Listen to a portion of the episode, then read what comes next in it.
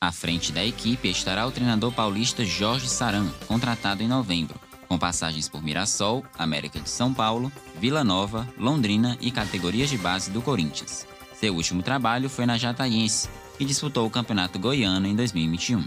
Ao desembarcar no Piauí, Saran demonstrou confiança em ajudar o rubro-negro a recuperar seu prestígio nos cenários estadual e nacional. Sobre estar é, tá decidido o título do Campeonato Piauiense, é, não é só o sonho do torcedor, é o sonho meu, da comissão técnica, dos jogadores, né? Então, que nós trabalharmos até no dia 31, voltar no dia 2. Então a gente vai fazer de tudo, fazer um trabalho diferenciado. Para esse trabalho acontecer, para a gente conseguir estar tá decidindo o título, a gente vai precisar do apoio de todo o torcedor do Flamengo. E tenho certeza que o torcedor vai estar com a gente, que vai ver que o trabalho é sério e é um trabalho diferenciado. Contudo, o novo professor deixa claro que não pretende se envolver nas discussões financeiras e judiciais do clube, preocupando-se apenas com o desempenho da equipe em campo. Ele está me dando as condições para que possa montar um time forte, então eu tenho que viver o dia a dia, o hoje. Agora, a questão do, do extracampo, eu já deixo para a diretoria resolver. A gente tem que saber ter jogo de cintura para saber trabalhar com esse tipo de situação. Tá difícil para todo mundo, somente vindo desses dois anos de pandemia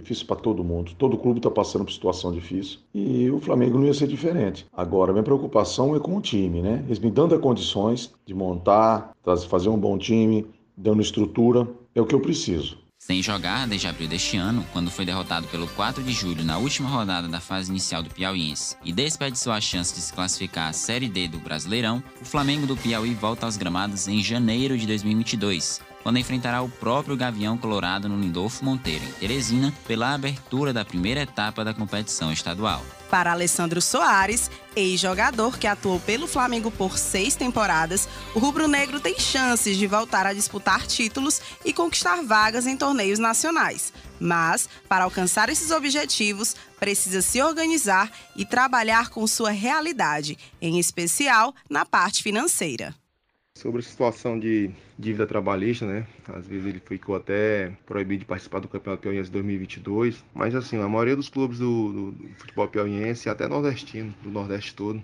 passa por essa situação. O lado financeiro acho que prejudica muito esses clubes pequenos.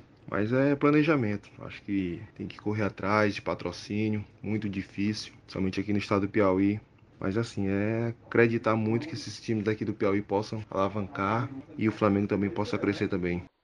O desfecho do imbróglio na justiça ainda é incerto, bem como a situação dos cofres do clube. Também não se sabe como as peças adquiridas para a nova temporada se comportarão durante as partidas, muito menos se conseguirão devolver a taça do piauiense à torcida do mais querido. Portanto, o que resta aos entusiastas do Flamengo do Piauí é somente torcer para que 2022 marque o retorno do Leão às glórias conquistadas no passado.